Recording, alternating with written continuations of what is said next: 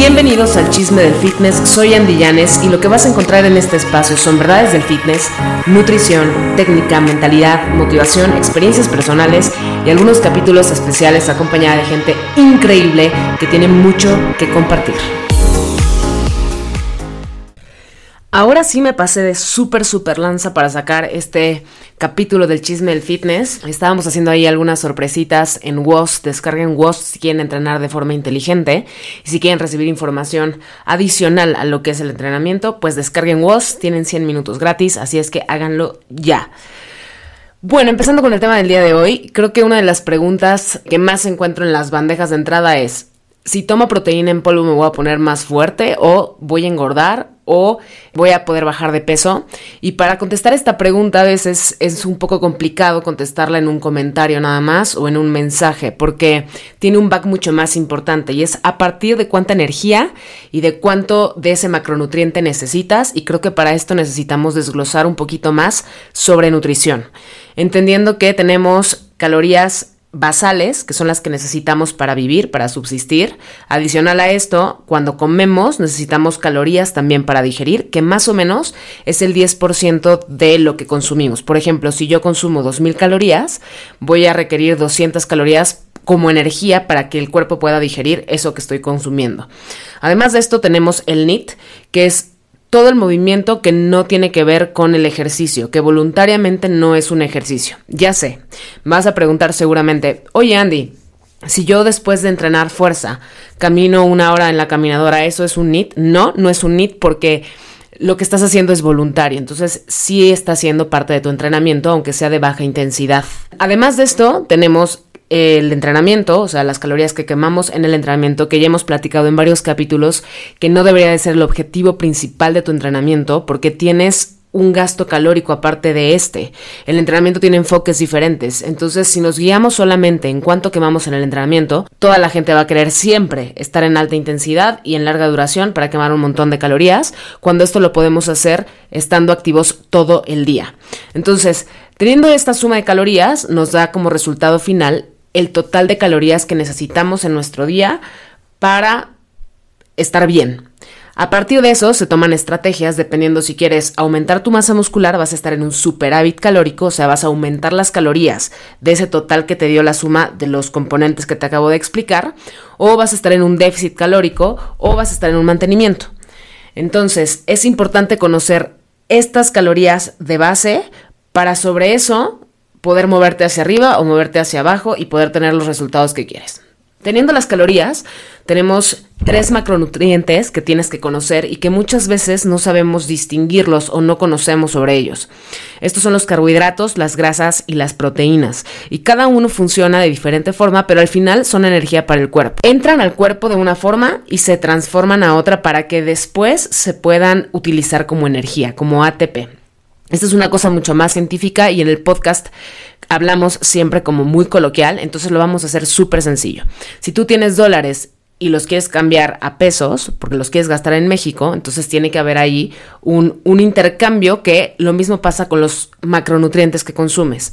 Si yo consumo proteínas, van a entrar al cuerpo como aminoácidos, si yo consumo carbohidratos, van a entrar al cuerpo como glucosa, y si yo consumo grasas, van a entrar al cuerpo como ácidos grasos. A partir de esto, dependiendo de la actividad que tengas y la intensidad que sea, el cuerpo va a transformar antes o después unos u otros. Esto ya son sistemas energéticos y los vamos a tocar en otro tema del podcast porque es un tema larguísimo que hay que entenderlo bien. Lo importante aquí es entender qué son los carbohidratos, qué son las grasas y qué son las proteínas. Las proteínas funcionan para poder sintetizar tejidos en general. Si tú no tienes las proteínas que necesitas en el día para poder tener estos eh, procesos metabólicos, entonces es posible que no veas los cambios aunque estés en un déficit calórico, por ejemplo, o que tu salud se vea afectada también. Los carbohidratos son el macronutriente de energía por excelencia, o sea, son, es, es un macronutriente que te da una energía de alto impacto. ¿Qué es esto de alto impacto? Que si tu cuerpo requiere mucha energía, muy intensa, rápido, va a utilizarlos. Entonces, cuando tú haces un entrenamiento súper intenso y no has consumido absolutamente nada de comer, o sea, sea proteínas, grasas o carbohidratos, no vas a tener la energía para poder realmente ejecutar en una alta intensidad. ¿Qué se utiliza? Pues entonces se, utiliza la ingesta de carbohidratos para poder tener esta energía. Y las grasas tienen un papel súper importante en muchísimos procesos metabólicos, hormonales, así es que no se pueden eliminar por completo de la dieta. Entendiendo entonces que tenemos proteínas, voy a poner ejemplos, huevo, carne, pollo, hay algunas proteínas vegetales, generalmente se hacen combinando dos tipos de alimentos, pero bueno, este es otro tema también, hablando del el vegetariano y el vegano. Además de esto tenemos, bueno, las grasas. Vamos a poner otra vez ejemplos para que empecemos como a identificar cada uno de los macronutrientes. Son el aguacate, las nueces, aceite de oliva y bueno, en general todos los aceites, pero no todas las grasas son tan buenas.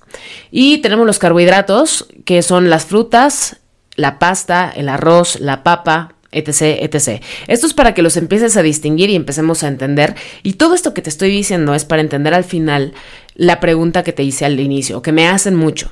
La proteína me va a poner más fuerte, más muscular, me va a hacer engordar, me va a hacer adelgazar. La proteína en polvo es un suplemento práctico de digestión rápida. Entonces, se recomienda utilizarla dentro de tus macronutrientes. Si tú tienes 2.000 calorías al día, sobre eso, Generalmente es 1.8 gramos hasta 2.5 gramos de proteína por kilogramo de peso. Entonces, si entra dentro de tus números, entonces puedes consumir esa proteína sin que te suba, sin que te baje. Lo único que cambia es la practicidad. No es como que sobre tu dieta aparte consumas esa proteína. ¿A qué voy con esto? Si yo, por ejemplo, tengo 100 gramos de proteína que debo de consumir al día, entendiendo que 100 gramos de proteína no son 100 gramos de pollo. En 100 gramos de pollo vas a encontrar 20 gramos de proteína. Estas son equivalencias nutrimentales que también otro día hablaremos de esto con un especialista que ya está así a punto de que grabemos juntas. Entonces vamos a explicar esto de las equivalencias, pero es importante que lo entiendas porque muchas veces lo confundimos y entonces comemos nada, ¿no? Y caemos en estas eh, cuestiones de desnutrición y de afectaciones a la salud. Entonces, teniendo yo 100 gramos de proteínas como ingesta diaria, estoy poniendo un ejemplo nada más. Si yo consumo un shake de proteína post entrenamiento, esos 25 gramos que tiene mi shake de proteína, esto ya depende de cada una de las proteínas. La mía tiene 25, 24 gramos. Si mi proteína tiene 24 gramos, entonces a esos 100 gramos de requerimiento diario que yo tengo le voy a restar los 24 gramos y lo demás lo voy a consumir en sólidos, en comida real. Lo que yo no recomiendo es intercambiar comidas reales por shakes de proteína solamente porque nos da flojera hacernos de comer o nos da flojera masticar o queremos algo dulce. Eso no es tan recomendable porque entonces estás dejando la comida y sentirte saciado por un placer de dos minutos. Pero un post-entrenamiento puede funcionar muy bien y puede ayudar a que tu cuerpo regrese a sus niveles basales para poder sintetizar y poder utilizar todos los macronutrientes que estás ingiriendo para que funcione bien y para que te veas bien.